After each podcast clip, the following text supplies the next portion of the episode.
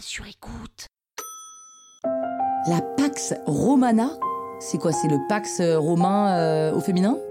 Vous écoutez Krusty History, le podcast qui vous raconte les histoires de l'histoire.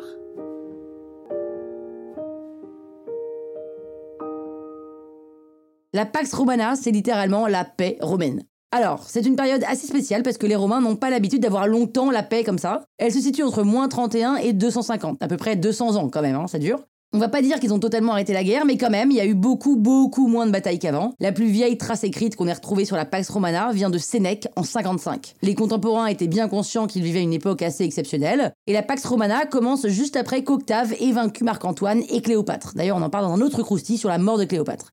Octave, appelé désormais Auguste, devient le princeps. C'est donc la fin des triumvirates. Il va être seul à régner sur Rome. Et pour arriver à cette paix, il a dû créer une coalition des meilleurs militaires de l'Empire.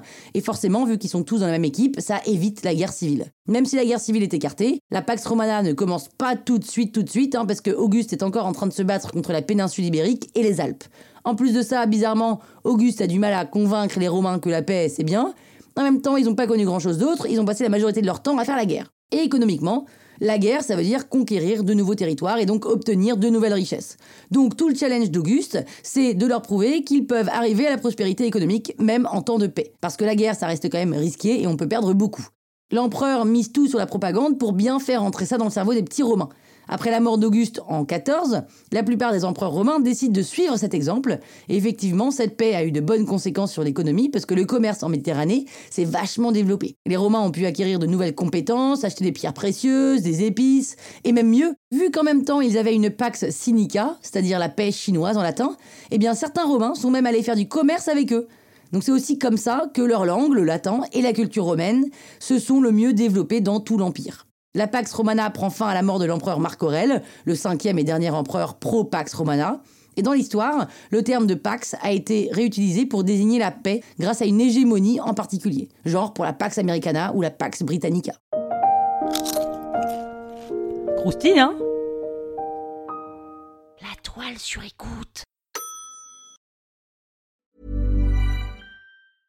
Mom deserves the best, and there's no better place to shop for Mother's Day than Whole Foods Market. They're your destination for unbeatable savings, from premium gifts to show-stopping flowers and irresistible desserts. Start by saving 33% with Prime on all body care and candles. Then get a 15-stem bunch of tulips for just $9.99 each with Prime. Round out Mom's menu with festive rosé, irresistible berry chantilly cake, and more special treats. Come celebrate Mother's Day at Whole Foods Market.